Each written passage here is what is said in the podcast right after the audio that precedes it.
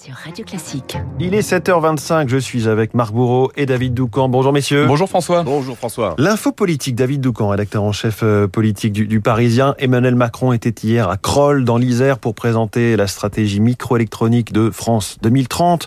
Une nouvelle usine va voir le jour dans cette ville euh, proche de Grenoble pour produire des semi-conducteurs pour un investissement estimé à 5 milliards 700 millions d'euros. Oui, investissement, emploi, création de richesses, pouvoir d'achat pour les futurs salariés, entrée fiscale pour l'État et les collectivités locales, mais aussi souveraineté, indépendance nationale, puisque le secteur des semi-conducteurs n'est pas moins stratégique que celui de l'énergie. Voilà des mots plus agréables aux oreilles d'Emmanuel Macron que ceux de majorité relative, motion de censure, NUP, intergroupe ou RN. Le président veut mettre derrière lui la difficile séquence politique des législatives et reprendre la main sur son terrain de jeu favori, l'économie. Le chef de l'État a aussi décidé de répondre aux questions de TF1 et de France 2 demain, en renouant avec la tradition de l'interview présidentielle du 14 juillet. Pourquoi? Parce qu'il a un message à faire passer. En substance, je suis toujours là, je ne laisserai s'installer ni blocage ni immobilisme. Macron semble cette fois décidé à reprendre l'initiative politique. Alors la question c'est peut-il le faire? Parce que la situation au Parlement est inchangée, il n'a pas la majorité absolue. C'est vrai, mais la poussière du 19 juin commence à retomber et que voit-on?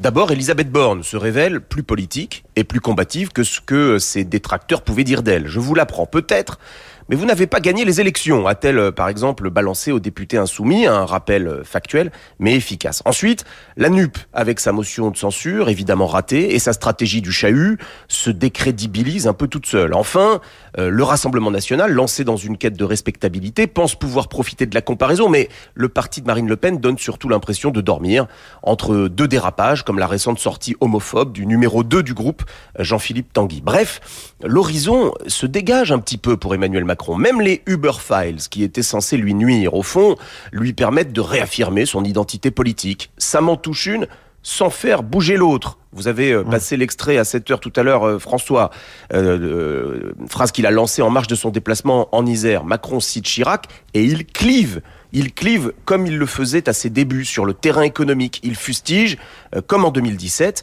les conservatismes d'une gauche qui, hostile au changement, en vient à limiter les opportunités d'emploi pour ceux qu'elle est supposée défendre et qui en sont le plus éloignés. Voilà le tableau euh, qu'il dessine à nouveau. On verra si cela lui réussit, mais Macron qui subissait les événements depuis sa réélection, est en train de reprendre la plume euh, de sa propre histoire. L'info politique de David Doucan chaque matin à 7h25 sur Radio Classique. Merci David. Marc Bourreau, les titres de la presse. Question à la une, sommes-nous prêts? Le journal du centre se pose la question justement ce matin alors que le thermomètre n'en finit plus de grimper. La canicule à la une de Sud-Ouest, la Provence, dérèglement climatique. On continue comme ça, s'indigne pour sa part Libération. Le président lui est-il prêt? La veille du défilé du 14 juillet, Emmanuel Macron devrait lancer une économie de guerre, titre l'opinion. La Croix, pour sa part, donne la parole aux engagés qui défileront demain sur les Champs-Élysées. Moins bien préparés, les gagnants du loto à la une du Parisien.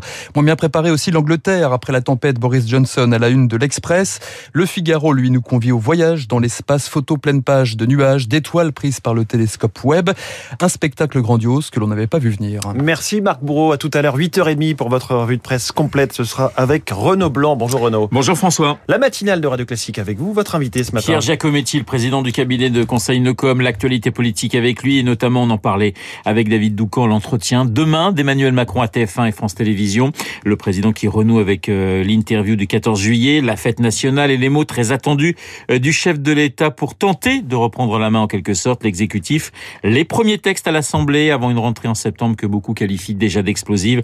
Pierre Giacometti, mon invité dans le studio de Radio Classique à 8h15. Une demi-heure plus tard, je recevrai euh, Pascal Bruckner, le philosophe dans Esprit Libre. Esprit Libre, juste après la revue de presse de Marc Bourreau. Dans une dizaine de minutes, les spécialistes.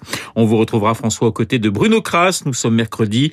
Le cinéma avec Bruno et son regard entre autres sur le tout nouveau Woody Allen. Les spécialistes dans la foulée du journal de 7h30 tout de suite.